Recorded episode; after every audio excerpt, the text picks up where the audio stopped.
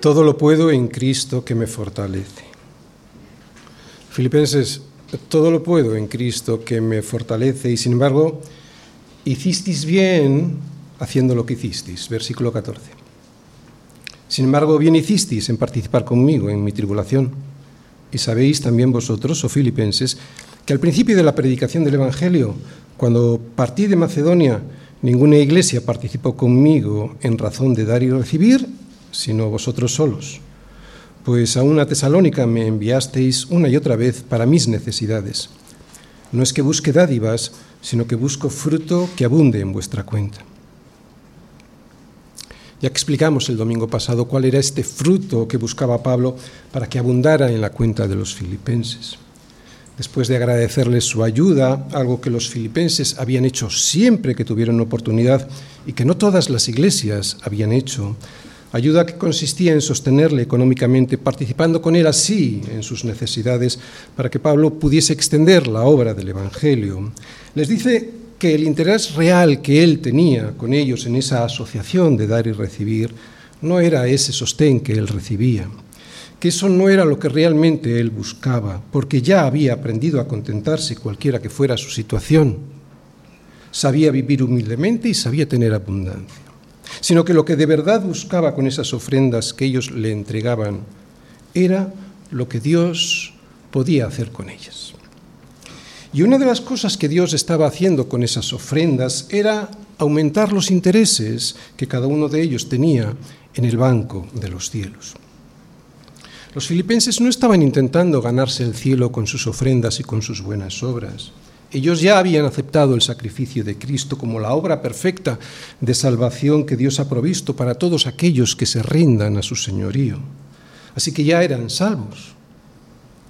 Lo que en realidad estaban mostrando con esa participación de dar y recibir que Pablo tenía con ellos era nada más y nada menos que su fe.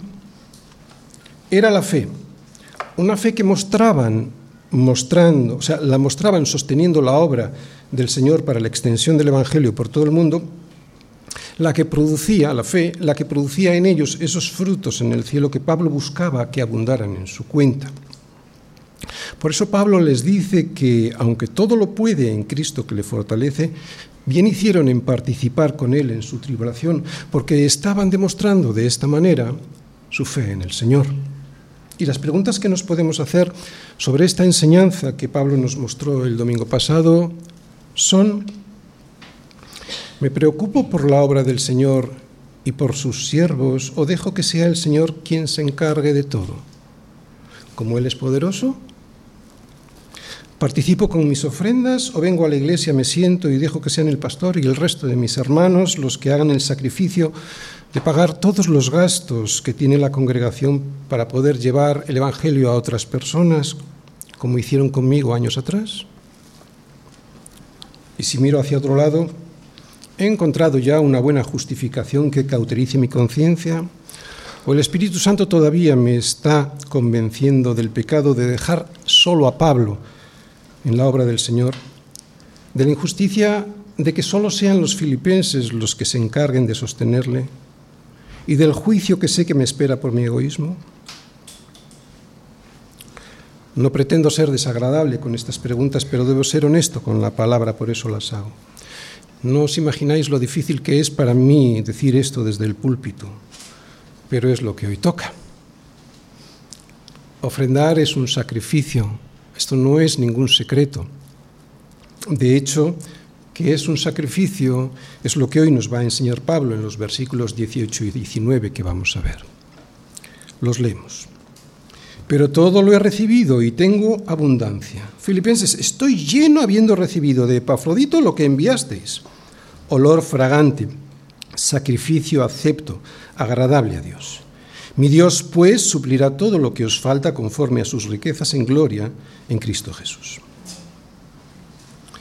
Es Dios quien recibe lo que damos y también es Él quien suple todas nuestras necesidades. Filipenses 4, versículos del 18 al 19.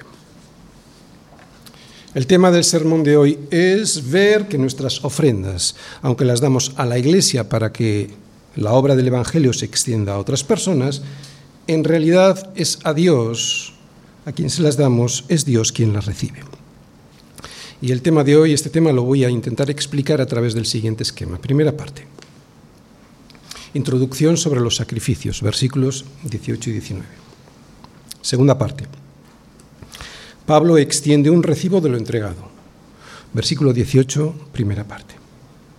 Tercera parte. Es Dios quien recibe lo que damos. Versículo 18, segunda parte.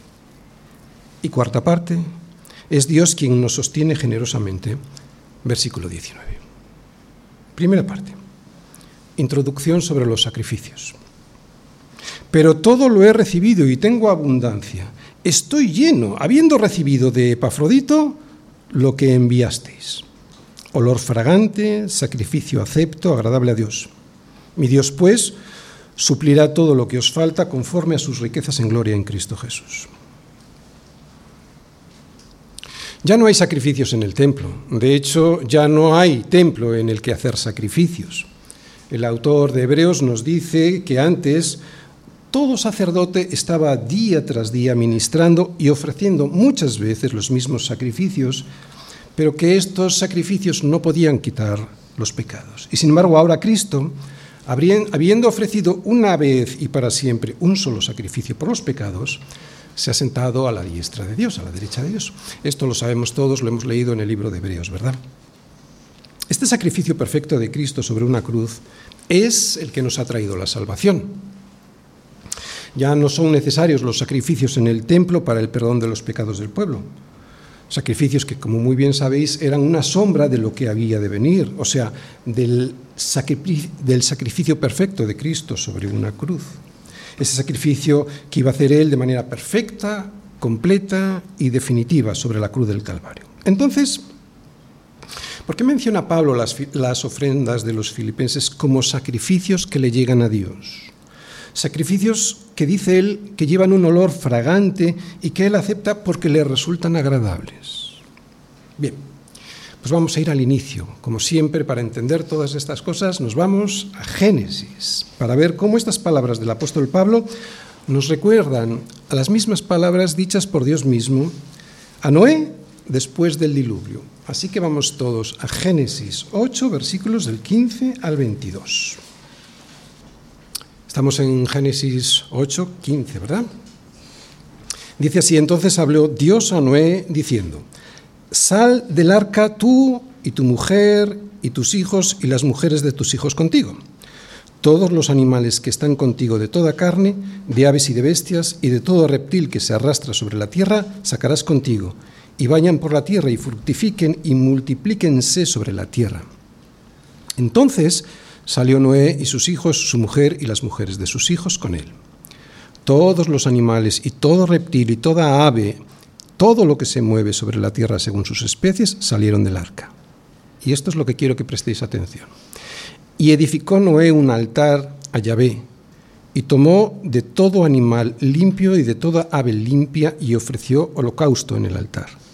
Y percibió Yahvé olor grato, y dijo Yahvé en su corazón, no volveré más a maldecir la tierra por causa del hombre, porque el intento del corazón del hombre es malo desde su juventud, ni volveré más a destruir todo ser viviente como he hecho. Mientras la tierra permanezca, no cesarán la sementera y la siega, el frío y el calor, el verano y el invierno, el día y la noche. En este relato hemos visto a Noé hacer un sacrificio, ¿verdad? Pero no lo hizo para salvarse o para ganarse el favor de Dios. Este sacrificio, ¿por qué lo hizo? Lo hizo claramente como una expresión de gratitud por la salvación que Dios ya había hecho con él y con su familia. Así que este sacrificio que aquí vemos es un sacrificio de alabanza, de adoración, de gratitud. Os lo vuelvo a leer. Y edificó Noé un altar a Yahvé y tomó de todo animal limpio y de toda ave limpia, y ofreció holocausto en el altar.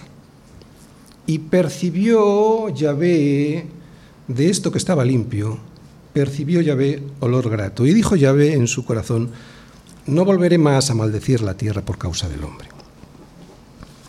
Vemos pues que esta ofrenda subió hasta el cielo como un olor grato al Señor que él aceptó.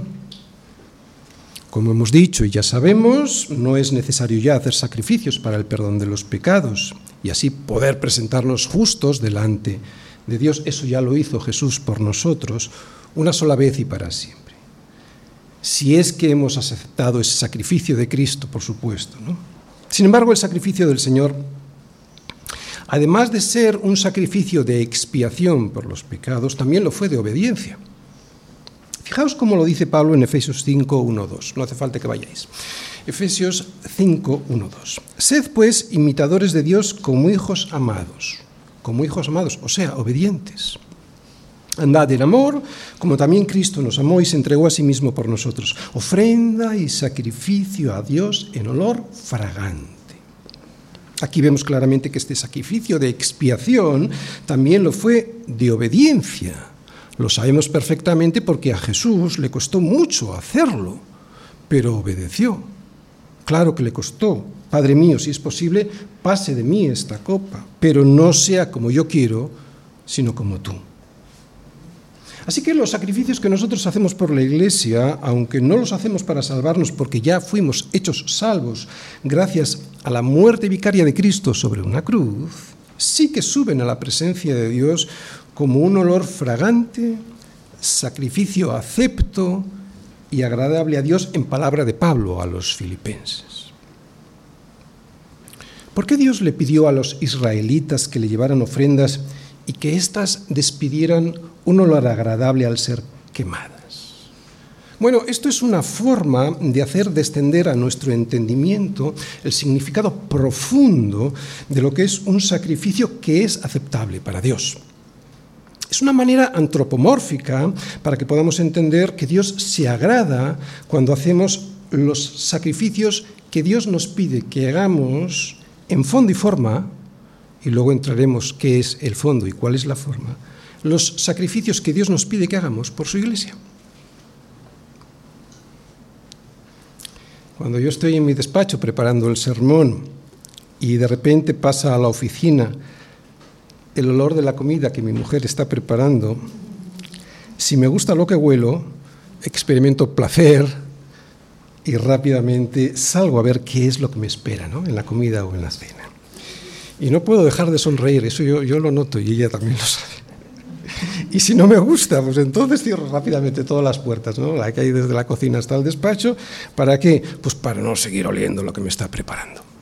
Bien, puede que no sea un buen ejemplo, pero algo así pasa con Dios. Él nos lo explica de esta manera antropomórficamente hablando para que lo entendamos mejor.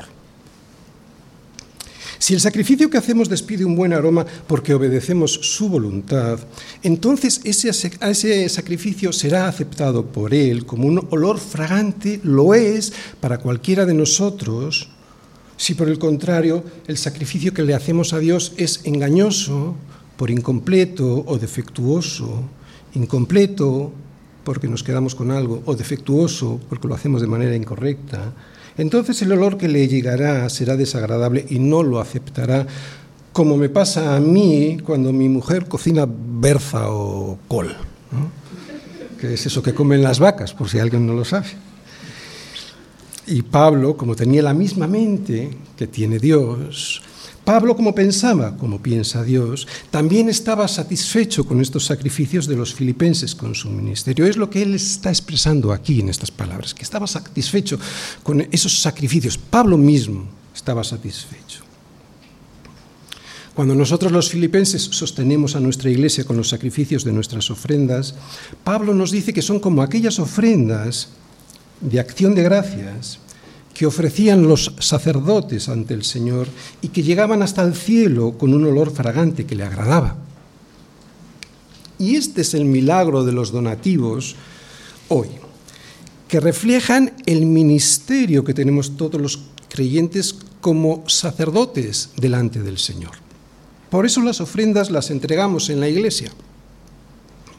Es cierto que desde la pandemia pues, se hacen transferencias bancarias y eso, pero siempre han sido entregadas, ¿verdad?, en la iglesia. Así que cuando tú y yo ofrendamos, somos como los sacerdotes del antiguo pacto ofreciendo sacrificios de acción de gracias al Señor. ¿Entendéis? Bien, esta es la introducción sobre los sacrificios. Nos vamos a la segunda parte. Pablo extiende un recibo de lo entregado. Versículo 8, 18, primera parte. Pero todo lo he recibido y tengo abundancia. Estoy lleno, habiendo recibido de Epafrodito lo que enviasteis. Muy bien, dos cosas hay. Lo que está subrayado y lo que no está subrayado. Lo que está subrayado, lo primero, Pablo aquí lo que les está diciendo a los filipenses es que lo recibió todo, que toda la ofrenda que le enviaron le llegó, que Epafrodito no se quedó con nada por el camino. Eso es lo que está diciendo aquí. Y está bien que lo dijese así. Es importante esta información para que los filipenses no pensaran que Epafrodito igual se había quedado con algo por el camino. No sería la primera vez que alguien se queda con lo que no es suyo cuando hace de correo. Por eso Pablo quiere dejarlo claro, para que nadie en la iglesia en Filipos piense mal. Pero es que no solo era importante que lo supieran los filipenses, sobre todo era importante para Epafrodito que esto quedara acreditado. Así que vemos que aquí una de las cosas que Pablo está haciendo en estos versículos, para que Epafrodito se quedara tranquilo cuando regresara a Filipos, es escribir estas líneas en esta carta que hacían de recibo de lo entregado. ¿Eh? Es como cuando a nosotros nos entregan una cosa ¿eh? y nos hacen firmar un recibo. Bueno, pues estas líneas hacen de recibo de lo entregado. Así Epafrodito quedaba libre de cualquier sospecha. Es importante que Pablo lo hiciera de esta manera para proteger la honestidad de este siervo del Señor, que había hecho un esfuerzo enorme cuando realizó este peligroso y largo viaje desde Filipos hasta Roma para llevar noticias de la iglesia y esta ofrenda para Pablo. Pero en esta primera parte del versículo 18 dice algo más. Dice lo que yo ahí no he subrayado. Pablo dice que lo que le enviaron le llegó en abundancia. Estoy lleno, dice. ¿Qué es lo que significa estoy lleno aquí y que tengo abundancia? Pues lo que significa es que los filipenses le habían enviado una buena ofrenda. Lo que significa es que los filipenses no eran unos tacaños, lo que significa es que los filipenses eran muy generosos. Es lo que Pablo les está reconociendo en esta primera parte del versículo 18. Estas dos cosas, que le llegó una ofrenda generosa y que tomen nota de que le llegó. ¿De acuerdo? Tercera parte. Es Dios quien recibe lo que damos. Versículo 18, segunda parte. Olor fragante, sacrificio acepto, agradable a Dios. Pablo nos está diciendo que recibió esta ofrenda de los filipenses de la misma manera que la recibe Dios, como un olor fragante, sacrificio acepto, agradable a Dios. Como ya hemos dicho en la primera parte, vemos que Pablo compara la, oferta, la ofrenda que le llegó con los sacrificios ofrecidos en el Antiguo Testamento. ¿Recordáis lo que hemos dicho? Sacrificios que al ser quemados desprendían un aroma agradable junto al aroma del incienso quemado en el altar del incienso. Y el principio que toda la Biblia establece con este tema que estamos tratando, que es el de la participación de dar y recibir junto con el resto de los filipenses para la extensión del Evangelio, el, eh, el principio que la Biblia establece es el siguiente. Cualquier sacrificio que hagamos, el que sea, por muy pequeño que sea, si lo hacemos de la manera que Dios quiere que lo hagamos, o sea, si nuestra mente y corazón entienden de verdad qué es lo que estamos haciendo, o sea, que es por amor al Señor y por amor a la extensión de su Evangelio, entonces, si entendemos esto así, si no estamos esperando otra cosa, entonces es que ni Pablo ni la Iglesia reciben la ofrenda, sino que es a Dios a quien le llega, y además le llega como un aroma que le resulta agradable. ¿De acuerdo? Este es el principio. Aunque lo entregamos en la iglesia, no es la iglesia quien lo recibe, es en realidad Dios. Por eso dice que le llega como un aroma agradable. Es Dios quien recibe lo que damos y es a Él a quien de verdad más le importa lo que hacemos. Fijaos cómo se lo dice Jesús a sus discípulos un día que Él estaba enseñando en el templo. No hace falta que vayáis, es un pasaje que lo conocéis muy bien, está en Marcos 12, versículos 41 y 44. Estando Jesús sentado delante del arca de la ofrenda, miraba cómo el pueblo echaba dinero en el arca. Y muchos ricos echaban mucho, y vino una viuda pobre y echó dos blancas, o sea, un cuadrante.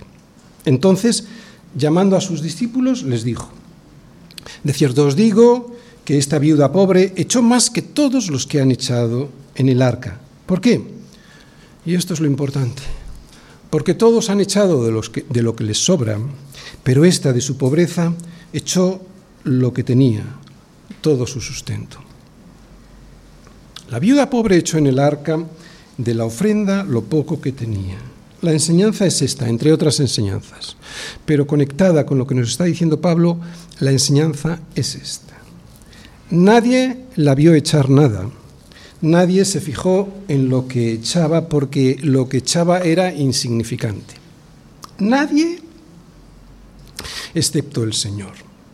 Este gesto insignificante para los hombres fue trascendente para Dios que lo vio y sacó de ello una enseñanza para nosotros. Que cualquier ofrenda que hagamos, ya sea de dinero si estamos trabajando y si somos estudiantes de manera material o un trabajo para la iglesia, por pequeña que sea, es a Dios a quien se la entregamos y es Dios quien la ve y es a Dios a quien le llega un olor fragante, sacrificio acepto y agradable a Dios.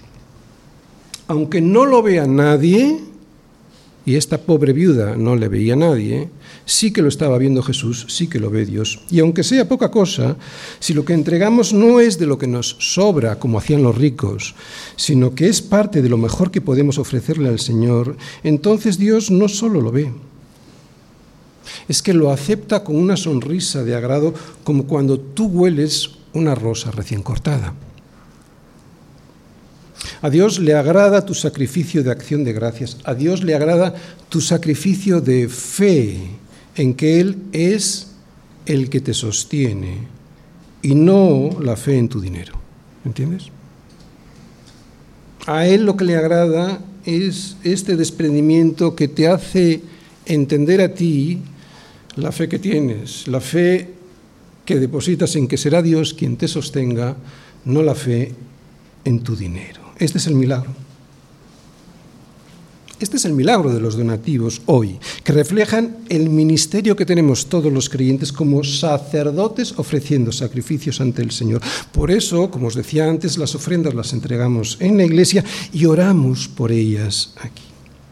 Cuando depositamos nuestra ofrenda en la caja de las ofrendas, tú y yo lo que somos es como los sacerdotes del antiguo pacto ofreciendo sacrificios de acción de gracias al Señor en el templo. ¿Os dais cuenta? Hay mucho simbolismo aquí. Hay mucho de simbolismo que refleja cómo realmente, y lo vamos a analizar ahora, cómo, de real, cómo realmente está nuestro corazón a la hora de ofrendar al Señor. Es simbolismo, sí, pero este simbolismo refleja los motivos internos en los que se apoya nuestro corazón para hacer lo que hace. El Señor no necesita que nosotros le demos nada. Somos nosotros quienes lo necesitamos entregar. Somos nosotros los que nos libramos del egoísmo al dar nuestras primicias. Al dar, lo que hacemos es demostrar nuestra confianza en que será Dios quien supla todas nuestras necesidades, siempre. Por eso dar es una cuestión de fe. Yo os aseguro que cuando así lo he hecho he recibido más de lo que esperaba. Pero el dar tiene que ser correcto en el fondo y en la forma, y vamos a intentar analizarlo. En el fondo. La ofrenda, como ya hemos dicho y sabemos muy bien, debe entregarse sin esperar nada a cambio. Ofrendo porque ya lo he recibido todo, por eso es una ofrenda de gratitud. No puedo comprarle nada a Dios. Le doy a Dios lo que es suyo, por eso lo doy con placer, con el placer de contribuir a la obra de la extensión del Evangelio. Otra vez, debe hacerse con este entendimiento, por eso estamos hablando del fondo, con este entendimiento en nuestra mente y en nuestro corazón. Es Dios quien ve este amor que tenemos por su obra y es Él quien lo bendice. Debemos insistir en esto, en que nuestra ofrenda, para que sea válida, para que Dios la acepte como agradable, debe tener un motivo correcto. Vamos a verlo con un ejemplo, nada mejor que con el ejemplo de Caín y Abel. Vamos a Génesis 4, versículos del 3 al 5. Fijaos lo que dice. Y aconteció andando el tiempo que Caín trajo del fruto de la tierra una ofrenda a Yahvé Y Abel trajo también de los primogénitos de sus ovejas, de lo más gordo de ellas. Y miró Yahvé con agrado a Abel y a su ofrenda. Pero no miró con agrado a Caín y a la ofrenda suya. Y se ensañó Caín en gran manera y decayó su semblante. Entonces Yahvé dijo a Caín, ¿por qué te has ensañado y por qué ha decaído tu semblante? Si bien hicieres, no serás enaltecido, y si no hicieres bien, el pecado está a la puerta. Bien, la gran diferencia fue que Abel ofreció su sacrificio con fe y Caín no. Las motivaciones de uno y de otro fueron totalmente diferentes. Por eso uno ofreció de los primogénitos de sus ovejas lo mejor y lo más gordo de ellas. Y sin embargo Caín puso como ofrenda lo primero que pilló a mano. Abel tenía su vista puesta en la voluntad de Dios. Caín pensaba pasar de largo en seguir hacia adelante, en simular una ofrenda para dar a Dios lo que no había puesto en su corazón. La ofrenda de Abel fue una ofrenda de consagración, un sacrificio que le costó porque puso lo mejor de los primogénitos, pero lo hizo agradecido. Sin embargo, la de Caín consistió en poner lo primero que encontró sin tener en cuenta la voluntad de Dios. Pastor, ¿y cómo sabían cuál era la voluntad de Dios? Bueno, aunque Génesis no nos lo dice, ellos sabían por las pieles con las que Dios había vestido a sus padres después de que pecaron, que los sacrificios tenían que ser cruentos. Y Caín no sacrificó nada. Él le llevó de los frutos de la tierra y lo que es peor, porque por esto no se enfadó el Señor, lo que es peor, y por esto sí se enfadó, no aprendió de su error, y del enfado de Dios. Pudo haber aprendido y arrepentirse de su error, pero se ensañó en gran manera y decayó su semblante. ¿De acuerdo? Así que el agradecimiento es el motivo. Hemos hablado del fondo. El agradecimiento es el motivo. No buscar cualquier otra cosa. El agradecimiento a una salvación ya dada. La forma. No penséis que no es importante. Vamos todos a Malaquías, Malaquías 1, versículos del 6 al 9. Los leemos. El Hijo honra al Padre y el siervo a su Señor. Si pues yo soy Padre, ¿dónde está mi honra? Y si soy Señor, ¿dónde está mi temor? Dice Yahvé de los ejércitos. A vosotros, oh sacerdotes, que menospreciéis mi nombre y decís, ¿En qué hemos menospreciado tu nombre?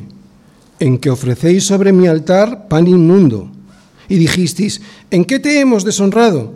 En que pensáis que la mesa del Señor es despreciable. Y cuando ofrecéis el animal ciego para el sacrificio, ¿no es malo? Asimismo, cuando ofrecéis el cojo o el enfermo, ¿no es malo? Preséntalo pues a tu príncipe. ¿Acaso se agradará de ti o le serás acepto? Dice Yahvé de los ejércitos. Ahora pues, orad por el favor de Dios, para que tenga piedad de nosotros. Pero ¿cómo podéis agradarle si hacéis estas cosas? Dice Yahvé de los ejércitos. Esto que dice Malaquías lo sabían los sacerdotes desde hacía muchísimo tiempo, los sacerdotes de Israel me refiero, desde hacía muchísimo tiempo. Esto lo podemos ver en Levítico, no hace falta que vayáis, pero en Levítico 22, 21, 22 les explica cómo debían ser estos sacrificios ofrecidos en holocausto al Señor. Escuchad. Asimismo, cuando alguno ofreciere sacrificio, está hablando a los sacerdotes, y tú y yo somos sacerdotes del Señor, ¿de acuerdo? Asimismo, cuando alguno ofreciere sacrificio en ofrenda de paz a Yahvé para cumplir un voto, o como ofrenda voluntaria, sea de vacas o de ovejas, para que sea aceptado será sin defecto. Ciego, perniquebrado, mutilado, verrugoso, sarnoso o roñoso, no ofreceréis estos a Yahvé, ni de ellos pondréis ofrenda encendida sobre el altar de Yahvé. He dudado mucho en decir lo que ahora voy a decir, nunca me he atrevido, porque aunque pensaba que era importante, sé que tengo que tener mucho cuidado ¿no? cuando hablo de estas cosas, especialmente de dinero, pero hoy toca. Primero porque tengo que ser agradecido y puedo dar la impresión de no serlo con lo que yo voy a decir ahora, y no es así, os lo aseguro. Y segundo, porque podría molestar a alguien que no lo entienda bien y no quiero hacerlo. Pero han sido muchos años viendo las ofrendas de los domingos, por eso hoy me gustaría enseñaros algo que yo he aprendido hace mucho tiempo. Como he dicho antes, ahora muchos ingresáis las ofrendas en transferencias bancarias, pero antes, durante la semana, yo por lo menos, antes de llegar a la iglesia los domingos, yo ya tenía preparada mi ofrenda. La tenía preparada como había propuesto en mi corazón. Quiero decir que no venía aquí en el último momento a ver qué doy. No, no, la tenía preparada ya como había propuesto en mi corazón. Y le doy gracias a Dios porque esto me lo hizo entender de una forma natural, sin que nadie me lo enseñara, ¿no? De hecho, como muchos hacéis aquí cada vez que os disponéis a entregar vuestras ofrendas. Como Pablo además les enseñó a los corintios, dando cada uno como como propuso en su corazón, o sea, no llegar al último momento y a ver qué tengo aquí que me, que me sobra, ¿no? sino como propuso en su corazón, no con tristeza ni por necesidad, porque Dios ama al dador alegre. Es muy importante que uno durante la semana proponga cómo dar en su corazón, pero no el cuánto, que también, sino el cómo, que es lo que estamos viendo ahora, estamos viendo la forma. Yo os explico lo que yo hacía en la forma, ¿de acuerdo? Yo he dispuesto siempre a reservar los mejores billetes para mi Señor, siempre. Lo hacía de manera natural, los más limpios, los más nuevos, Todas las semanas, si a mis manos llegaban billetes recién salidos del banco, esos eran los que yo reservaba para el alfolí. Si no los tenía, los buscaba, y si no los encontraba, bueno, pues entonces sí que ya entregaba los que tenía, ¿verdad? Puede que alguien diga, pero ¿qué más da? Si valen lo mismo. Sí, puede ser.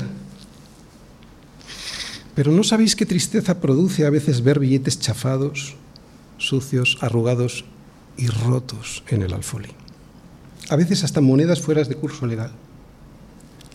Da la sensación de que alguno se está deshaciendo de la oveja defectuosa. Esa que le molesta porque está ciega o con la pata rota o mutilada o verrugosa o sarnosa o roñosa o todo eso junto.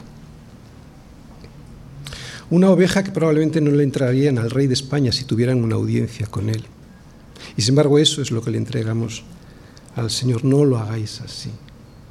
La forma es muy importante, muy importante. Pastores que a veces no tengo otra cosa en el bolsillo, bien, está bien.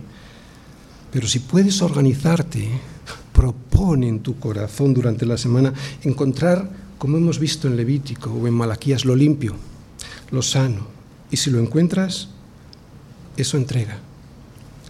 El fondo, el motivo que hemos visto antes, esto es fundamental, por supuesto, tener el entendimiento de que es por agradecimiento, pero la forma refleja el fondo. Casi siempre la forma refleja el fondo. Como he dicho antes, como os podéis imaginar, a la iglesia le vale lo mismo, pero tengo que cuidar vuestro corazón y me arriesgo a que alguien me malentienda, pero creo que el Señor le produce mucha tristeza ver que le entregamos lo que no queremos nosotros. Y es que en este tema de dar y recibir, como he dicho antes, muchas veces la forma refleja el fondo de nuestro corazón. Es muy triste no comprender el significado profundo que significa la ofrenda cristiana. Y lo comprendemos cuando la ofrenda es correcta en fondo y en forma. Recuerda lo que nos ha dicho Pablo el domingo pasado. Estamos en una participación con otros cristianos de dar y recibir. Y esta participación de dar, cuando damos, lo hacemos a Dios y en su presencia. Porque es a Él a quien le llega directamente el olor grato del sacrificio. ¿Entendéis lo que quiero decir? A la iglesia le da igual. Es que lo estamos entregando a Dios. Por eso al dar es importante el fondo de nuestras intenciones, cuáles son nuestras verdaderas motivaciones, por supuesto, el por qué hacemos lo que hacemos, pero también la forma en la que lo hacemos nos demuestra hasta qué punto amamos a ese a quien damos, que es al Señor. Además, en esta participación de recibir, ahora hablo de recibir, cuando recibimos, también lo recibimos del Señor versículo 19. Cuarta parte. Es Dios quien nos sostiene generosamente. Versículo 19. Mi Dios, pues, suplirá todo lo que os falta conforme a sus riquezas en gloria en Cristo Jesús. Muy bien, tres cosas veo aquí. La primera, es una gran promesa. Os voy a leer unos versículos que todos conocemos perfectamente. Jesús nos dice, no os afanéis por vuestra vida, qué habéis de comer o qué habéis de beber, ni por vuestro cuerpo, qué habéis de vestir. ¿No es la vida más que el alimento y el cuerpo más que el vestido? Mirad las aves del cielo, que no siembran ni siegan ni recogen en graneros, y vuestro Padre Celestial las alimenta. ¿No valéis vosotros mucho más que ellas? ¿Y quién de vosotros podrá, por mucho que se afane, añadir una estatura, perdón, a su estatura un codo? Y por el vestido, ¿por qué os afanáis? Considerad a los lirios del campo, cómo crecen, no trabajan ni hilan, pero os digo que ni aun Salomón, con toda su gloria, se vistió como uno de ellos.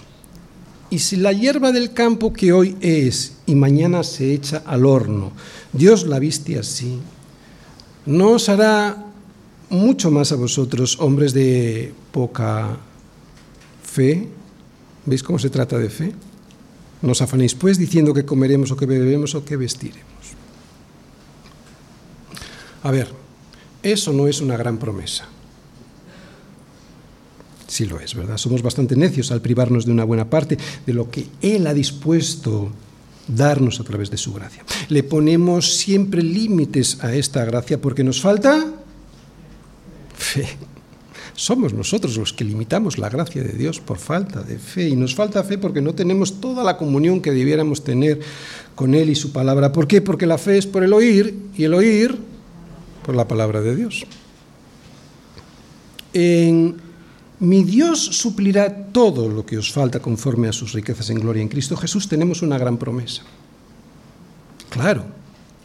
Algo que también se ve en el Antiguo Testamento. ¿Recordáis las palabras de David? Joven fui y he envejecido, y no he visto justo desamparado ni su descendencia que mendigue pan. Dios se preocupa por mí, a Dios le importo yo porque soy su hijo. Él, como dice Pablo, no es un Dios, es mi Dios. Esta promesa dice algo más, dice que suplirá lo que necesite conforme a sus riquezas en gloria. Pastor, ¿y cuáles son esas sus riquezas? Bueno, pues yo no lo sé. Yo lo que sé es que de Él es toda bestia del bosque y los millares de animales en los collados. Que Él conoce todas las aves de los montes y todo lo que se mueve por los campos le pertenece. Él es dueño de todo, entre otros motivos porque fue Él quien lo creó y además de la nada. Esta es su gloria si alguien pregunta cuál es la gloria, porque nos va a dar conforme a sus riquezas en gloria. Esta es la gloria. Y esto debería ser suficiente para aceptar que Él tiene el poder de darme lo que necesite conforme a esas sus riquezas en gloria. Otra vez, que mi Dios suplirá todo lo que me falte conforme a sus riquezas en gloria, lo que significa es que para Él todo es posible, que para Él no hay límites porque su gloria es infinita. Pero pastor, si para Dios todo es posible porque es todopoderoso, porque en Él no hay límites, porque su poder se manifiesta en su gloria que es infinita, si todo esto es cierto, ¿por qué no me provee para todas mis necesidades?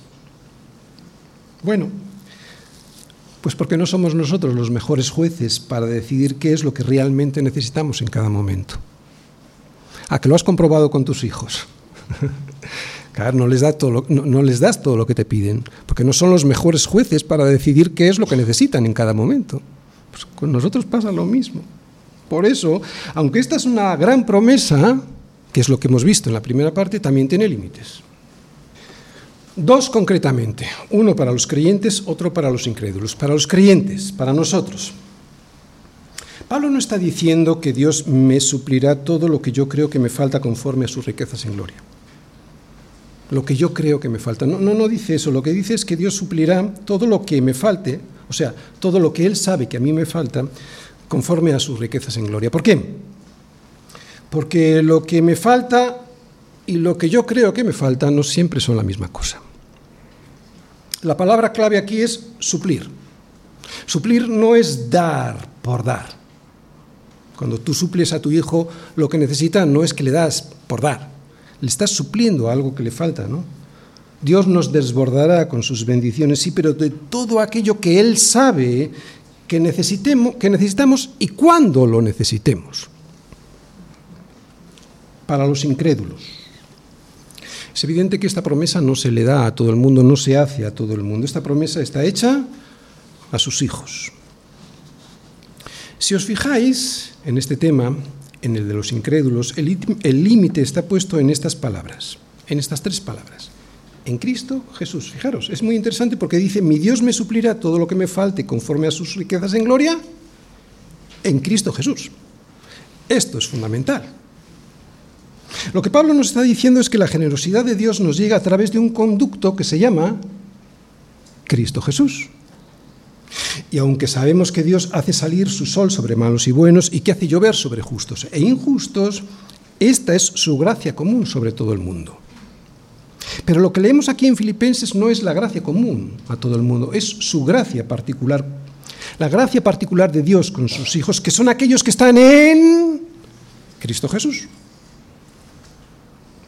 Si yo no tengo una relación con su hijo, esta promesa no es para mí. Y mucha gente cree que son hijos de Dios porque creen en Dios, así en general. Pero no son hijos, son criaturas de Dios, que no es lo mismo. Esta promesa está hecha solo para los que han visto su pobreza espiritual y al verla se han arrepentido de los pecados que esa miseria espiritual les hace cometer. Y en ese arrepentimiento fundamental, segunda bienaventuranza, lloran. Lloran por su miserable condición y se rinden al señorío de Cristo Jesús. Esta promesa no está hecha para nadie que no esté en Cristo escondido en Cristo. Y estamos escondidos en Cristo cuando aceptamos su sacrificio. No está hecha para nadie que no haya corrido a los pies de Cristo al ver su situación desesperada. Esta promesa solo está hecha para aquellos que han aceptado la vida, la muerte y la resurrección de Cristo en sus vidas. Por eso le ofrecen sacrificios de agradecimiento. Claro. Solo estos ofrecen sacrificios de agradecimiento porque han aceptado ese sacrificio que les ha salvado. Así que además de una gran promesa, vemos que tiene límites y algo más, es cierta. Pablo dice, mi Dios pues suplirá. Fijaros cómo está conjugado el verbo, suplirá. No dice podría suplir o yo creo que lo hará. Lo que dice es que Él lo va a hacer, sí o sí. Claro, con los límites que antes hemos visto. ¿De acuerdo? Ni nos dice cómo lo va a hacer ni cuándo lo va a hacer. Lo que nos dice es que lo hará. Aunque a veces para darnos nos quite. Termino. En esta carta estamos viendo a los filipenses, a Pablo y a Dios mismo. Los filipenses. Los filipenses tenían en su mente poner primero el reino de Dios y su justicia, o sea, su progreso, el progreso del Evangelio. Por eso daban con tanto amor a Pablo para que pudiese seguir predicando el Evangelio de Jesucristo. Pablo, Pablo le vemos agradecido y en base a las enseñanzas de Jesús y a su propia experiencia les, les aseguró que todo lo que realmente los filipenses necesitaran, eso les sería provisto. Y Dios, Dios nos asegura que lo que de verdad nos falta, y no lo que nos parece que nos falta, será suplido por Él conforme a sus riquezas en gloria a través de Cristo Jesús. Dios Padre envió a morir en mi lugar a su Hijo para librarme de la muerte eterna. Dios Padre envió a su amado Hijo unigénito a morir una muerte cruel en la cruz para derramar, como es dentro de un momento vamos a recordar, para derramar en mi lugar su sangre para perdón de mis pecados.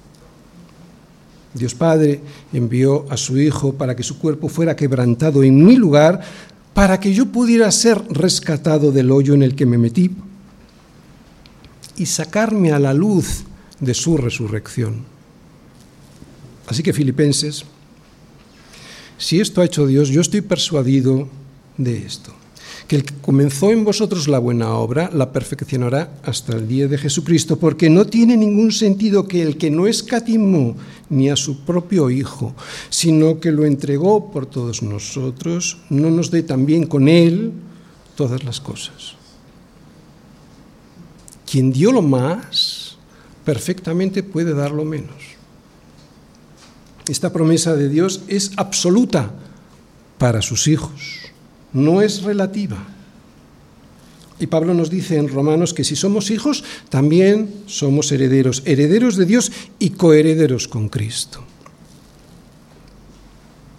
Ahora mis hijos están casados y tienen hijos, pero recuerdo cuando dependían de mí. Cuando un hijo mío tenía alguna necesidad de algo, yo lo sabía enseguida, no hacía falta que me lo pidiera. Mi mujer y yo estábamos atentos y suplíamos todas sus necesidades conforme a nuestras posibilidades. Hasta que yo tuve hijos, lo mío era para mí, pero en cuanto los tuve, si era necesario padecer alguna necesidad para que ellos no les faltara de nada, sufría esa necesidad. No me importaba. Esto lo hacen todos los padres, ¿verdad? Pero era yo quien lo decidía, no era mi hijo. Mi mujer y yo éramos los que veíamos lo que realmente ellos necesitaban y lo que no. Y esto, como he dicho antes, lo saben todos los padres, incluso los que no lo son, también lo saben porque son hijos. Esto es lo normal. Suplir lo que les falta conforme a lo que tenemos y podemos darles. Y la pregunta para nosotros es, si yo siendo malo sé dar buenas dádivas a, mis hijos, ¿Cuánto más mi Padre Celestial que está en los cielos dará buenas cosas a los que les pidan, verdad? Por lo tanto, ¿qué podemos aprender de esto o qué preguntas nos podríamos hacer? Necesitamos confiar más en Dios y saber que Él es nuestro Padre. Pero eso será si estamos en Cristo Jesús, escondidos en Cristo Jesús. Si esto es así, entonces podremos estar seguros de que tenemos una relación muy especial con Dios. Recuerda que has sido adoptado como su hijo con todos los derechos que en herencia tienen los hijos adoptados. Recuerda que perteneces a su familia y recuerda que también le perteneces. Recuerda que si estás en Cristo entonces participas milagrosamente de su naturaleza divina y que eres miembro de su casa. ¡Wow! Todo esto a veces lo decimos muy fácil, pero es tremendo saberlo. Saber que todas estas riquezas y recursos que tiene Dios Padre y que están en Dios Hijo están a nuestra disposición. Aunque sea Dios quien disponga cuándo y cómo darnos todo esto, esto es maravilloso. Y recuerda algo también muy importante. Para que seas agradecido y no andes quejándote a Dios. Dios no está en deuda contigo. Dios no está en deuda con sus hijos. Dios jamás se quedará con algo que aunque sea suyo, tú lo necesites. Si no te da algo, es porque no lo necesitas o porque todavía no lo necesitas. Deseo con todo mi corazón que nosotros en nuestra iglesia podamos ir aprendiendo día a día todo esto. Y deseo con todo mi corazón también que podamos decir junto a Pablo, versículo 20, al Dios y Padre nuestro sea la gloria por los siglos de los siglos. Amén.